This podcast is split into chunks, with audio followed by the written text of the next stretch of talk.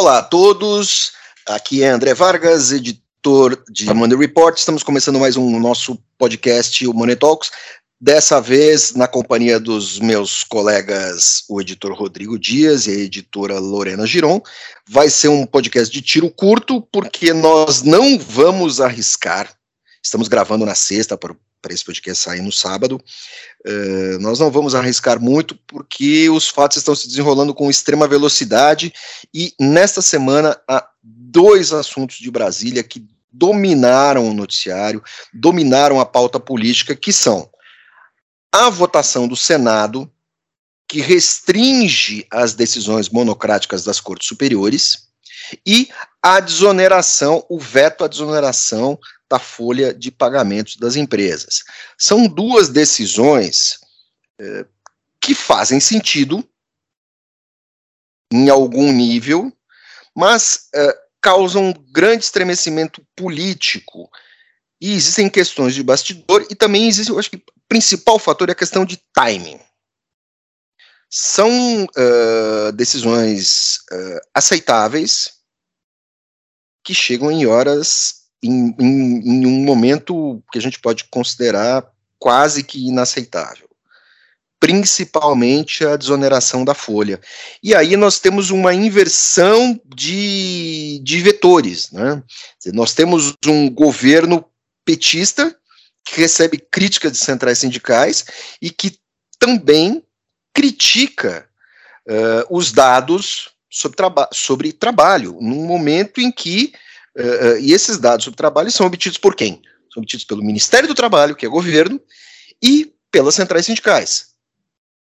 De repente, o governo se o governo petista se comporta como se fosse o governo bolsonarista duvidando uh, dos dados estatísticos, ou pelo menos duvidando da interpretação desses dados, o que é algo muito criticável. E na outra ponta, nós temos. Na outra ponta, não, mas numa outra caixinha, nós temos essa, essa PEC votada no Senado que restringe as decisões monocráticas, que tenta, tenta restringir as decisões monocráticas das cortes superiores, não é só STF, mas é, é TST, é, TSM, que é o Tribunal Superior Militar, uh, Superior Tribunal de Justiça, o STJ, uh, Tribunal Superior Eleitoral. É, em tese, é, um governo com a, com a roupagem que tem o PT deveria ser a favor dessa, dessa decisão.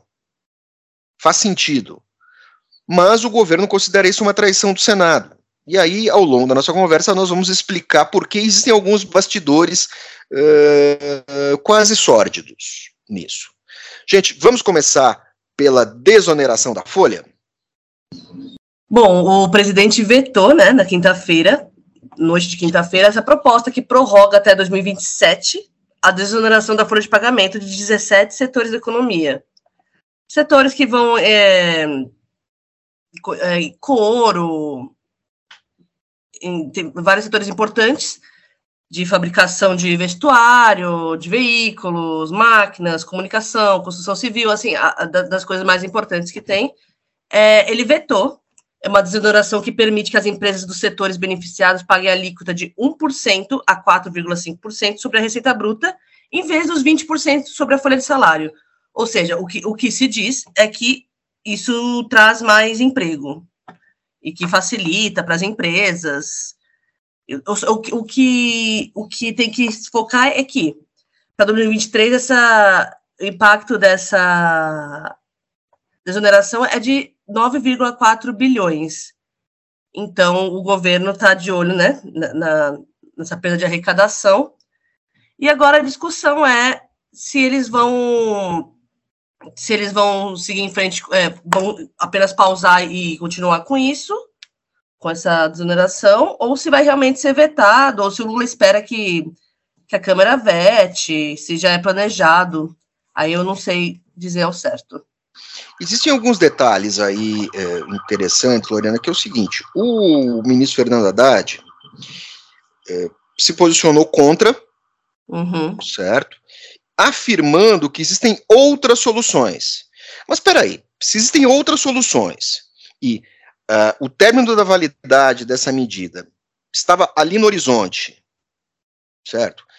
E, e o Congresso, o Congresso era favorável à manutenção dessa medida.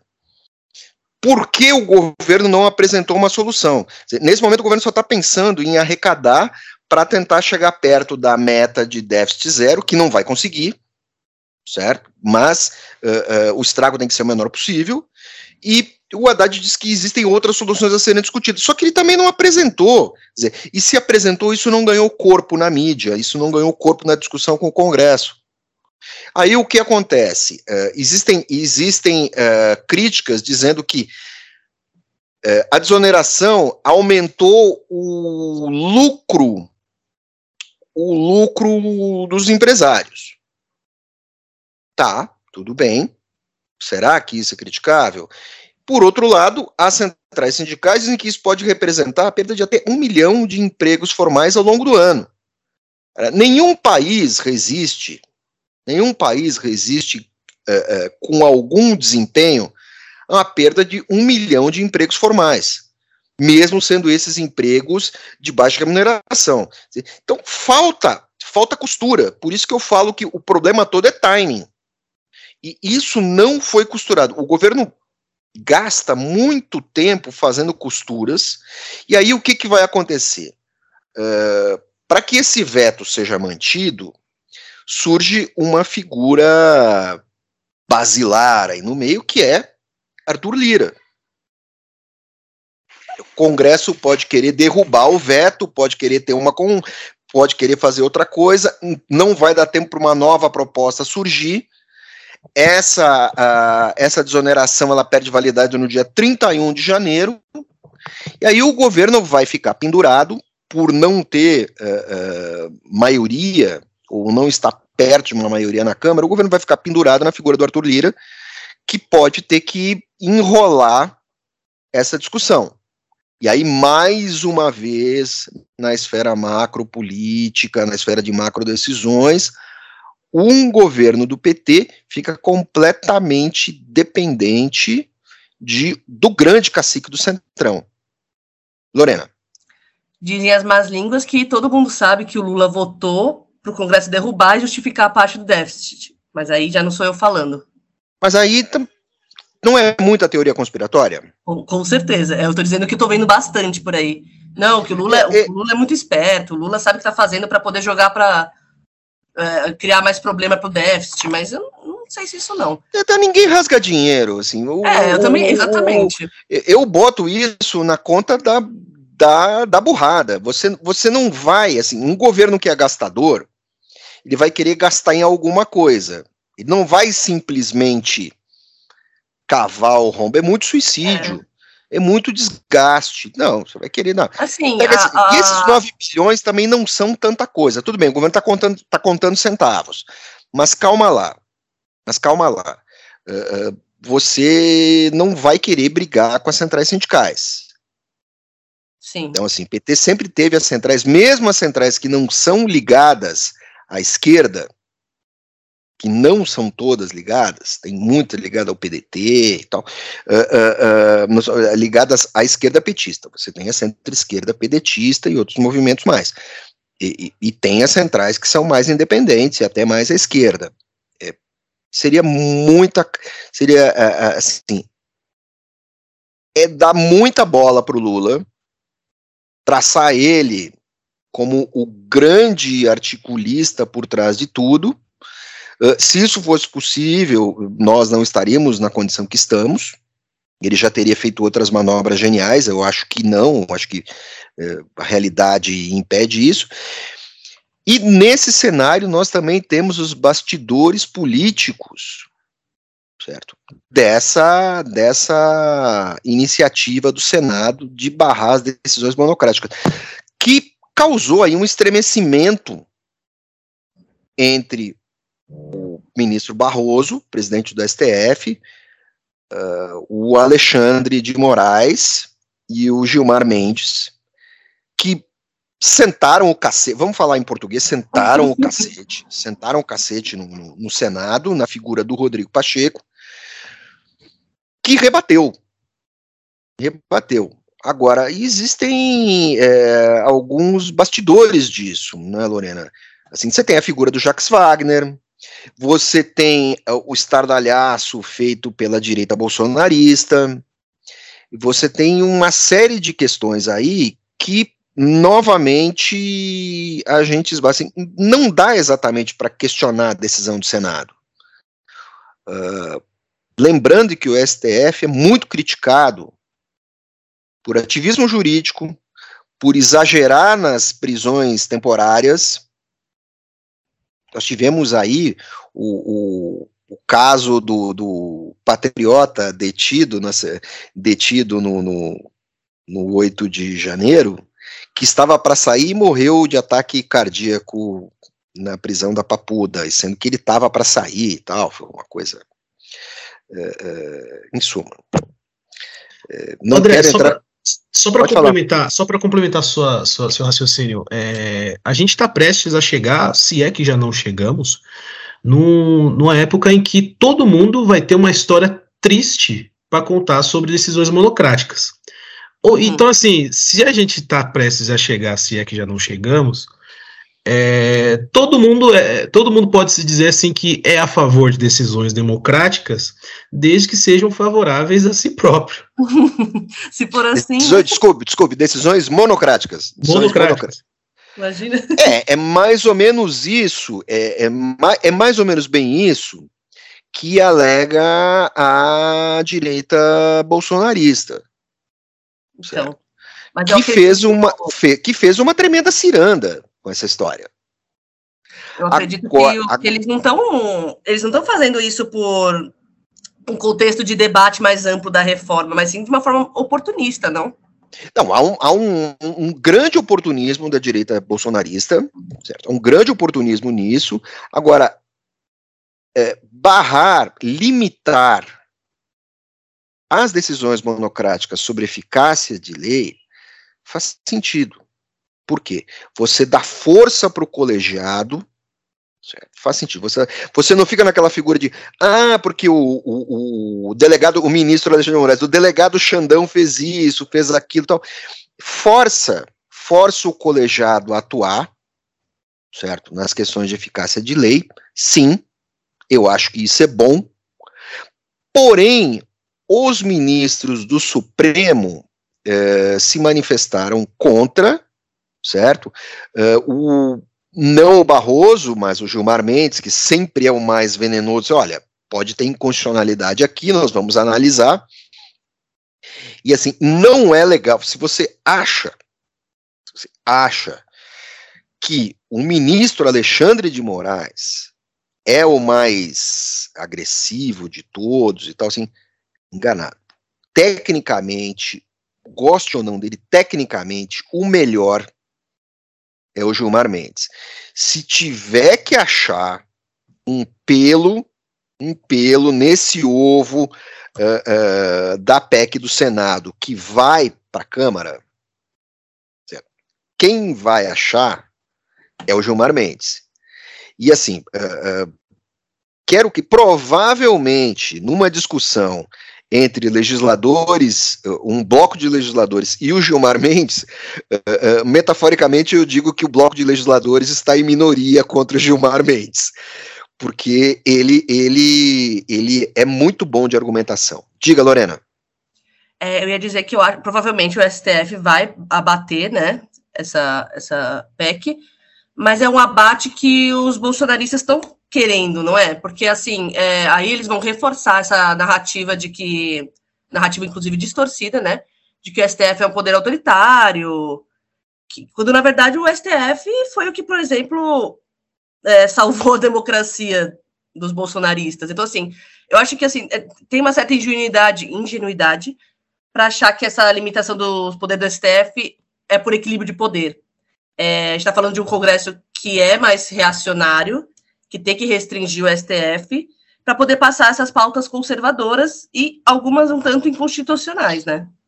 Eu não acho que não é, eu acho que não é só isso. Eu acho que o STF é, é a resposta do STF deu, deu para ver que Barroso, Alexandre de Moraes e Gilmar Mendes, eles coreografaram as suas críticas. Uhum. Faz sentido o STF dar a impressão de que se sentiu traído, porque na história recente, quem foi o fiador da democracia foi o STF, sim. Porque havia muita inação por parte do legislativo. Houve muita inação. Então, assim, o STF se sente um pouco traído ali pelos legisladores. E você tem um bastidor. Quem coordenou tudo isso, quem fez essa pauta andar foi o Rodrigo Pacheco, representante, o, uh, senador Mineiro, presidente do, do, Senado. E o Rodrigo Pacheco, nos bastidores, a gente sabe que assim, o Rodrigo Pacheco está num posto, está num cargo, numa posição, como presidente do Senado, que é um dos cargos mais importantes da República talvez ele seja o terceiro ou quarto homem mais importante da República. É, o sonho dele, nesse momento da sua carreira política, é ser governador de Minas Gerais. Uhum. Ao tocar essa pauta, ele consegue atrair o apoio é, da direita mais explosiva. Com isso, ele consegue puxar algum apoio que no futuro possa ir para o Zema e para os planos do Zema. Então ele pode cacifar apoio é, num estado, num, num, num, estado que decide eleições presidenciais. Então ele pode se colocar como governador de Minas, ele pode se colocar eventualmente como candidato à presidência, ele pode se colocar como vice. É, não acho que ele tenha, ele tenha fôlego para tentar uma presidência. Uh, não nessa eleição aqui, na, não na próxima eleição, né, não em 2026, mas em, em 2030.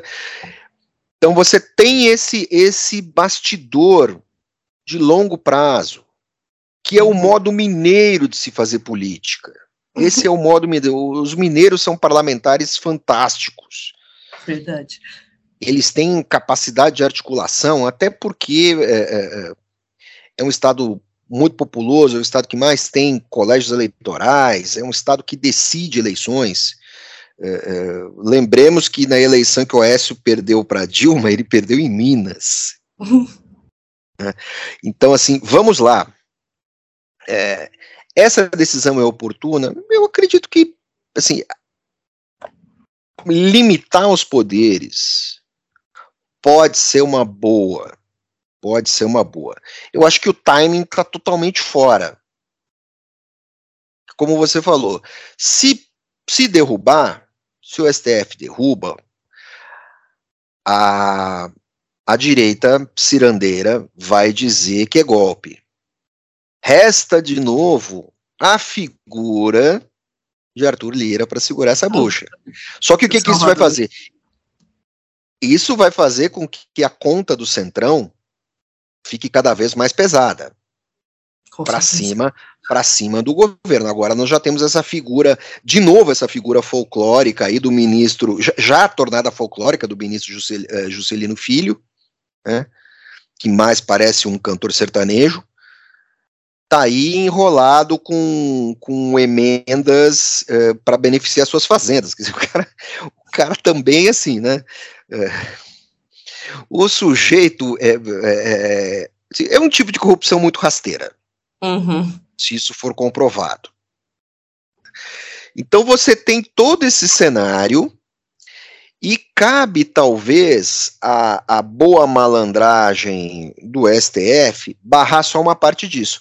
Lembrando que isso tudo aconteceu de quarta para quinta.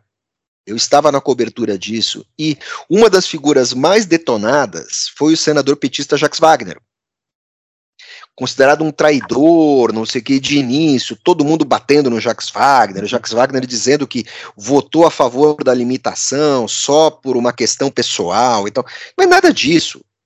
Jacques Wagner é compadre do Lula. É o parlamentar que toma café com Lula, vai lá, não é só tapinha nas costas, os caras são amigos mesmo, amigos de longa data, e o Jacques Wagner é o cara que traz as demandas, que conta para o Lula, no ouvido, o que está acontecendo no Senado. Ele é o cara que tem essa linha direta.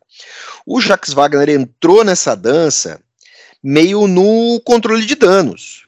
Né? Uhum. O que que ele fez, né? O que que ele, que que ele disse na, na, na quinta-feira, certo? No, a decisão, é, na quinta, é, a decisão do Senado foi na quinta. Né? Esclareceu na quinta, a decisão foi na quarta. Assim, Esclareço que meu voto na PEC que restringe decisões monocráticas do FTS foi estritamente pessoal. Aí vem a malandragem. Fruto de acordo que retirou do texto qualquer possibilidade de interpretação de eventual intervenção do legislativo. Ou seja, ele aplicou uma vacina na PEC. Detalhe: possibilidade de inter interpretação de eventual intervenção, ou seja, ele vacinou o STF contra um novo avanço legislativo. Então, uh, uh, o que que acontece? Esse jogo, ele, ele pode ser arredondado ainda. Ele pode ser arredondado. Por enquanto, ele tem cara de derrota. Uhum. Certo? Uh, porém, ele pode, ele pode, ele pode manter esse, assim, para dar tudo certo, tem que, tem que terminar em empate. O que que a, a direita bolsonarista diz? É, que se isso tivesse valendo antes, o Lula não sairia da cadeia. É verdade. Agora você precisa criar um mecanismo, você precisa criar um mecanismo para botar isso na pauta. Aquilo foi uma decisão monocrática de um ministro que depois foi votada e endossada. Você precisa criar um mecanismo para botar uh, uh, as interpretações de eficácia de lei na frente das demais. É só isso. Então, assim, é, é, se esse jogo terminar empatado, os dois lados podem dizer que são vitoriosos. Mas voltando à questão inicial, são questões pertinentes, Ambas, ambas são. Ambas são sim. Não tô, não tô passando pano, não. Mas, de novo, faltou timing. Geralmente eu digo que o problema do Brasil é falta de compostura. Dessa vez não. Faltou timing. Tá compostura, né? compostura é outra coisa. Nós temos outros outros momentos aí. Lorena. É, só para complementar, é, a, assim, a, a, só para complementar, assim, é, por falar em time, né? Estamos no final de novembro, menos praticamente um mês para acabar o primeiro ano do Lula 3. E, e assim, a gente tem várias. Lula 3, Lula 3 PT5, né? É, ah. PT5. E várias, é, várias matérias econômicas que ainda não tiveram uma conclusão de fato. Então, assim, no, no compasso de um governo que, que espera arrecadar de forma desenfreada, é, ele não está conseguindo, ele está tirando, mas não está caindo, mas não tá caindo ninguém até agora. Assim, é, quando a gente fala de desoneração, falaram, falaram, cogitaram essa semana de de taxar, de taxar faturamento bruto de, de youtubers. Então, assim, é, tá, tá bastante. É, é, um problema de timing, é um problema de articulação que, que, por incrível que pareça, o Lula tá tendo que é um cara muito bom de conversa, porém é, ele precisa, ele vai precisar dar uma guinada ainda nessa, nessa reta final para não perder 2023, que uma das críticas é, que a própria direita faz ao Bolsonaro é que, 2000, que o primeiro ano do, do Bolsonaro foi, foi perdido, né? É, o próprio Paulo Guedes fala que ele teria que ter um, um, um, um, um gás no primeiro ano para avançar uma, uma proposta de reforma tributária, coisa que o PT é, se propôs a fazer, é, apresentou muita coisa, mas talvez acumulou muita matéria e ele não está conseguindo entregar nada até agora. É, desde que, desde que o Lula ganhou, é, disseram que seria difícil, né, por conta do apoio do governo. O, diz o Lula, inclusive tweetou há pouco tempo, que esse ano, já está dando a justificativa, que esse ano foi de reconstrução, foi de tentar ver o que fazer tal, e que ano que vem vai ser o ano de botar o pé na estrada, de realmente fazer as coisas acontecerem. Aí vamos ver, né? Lula vai botar o pé na estrada ano que vem porque ele já fez a operação dele, né?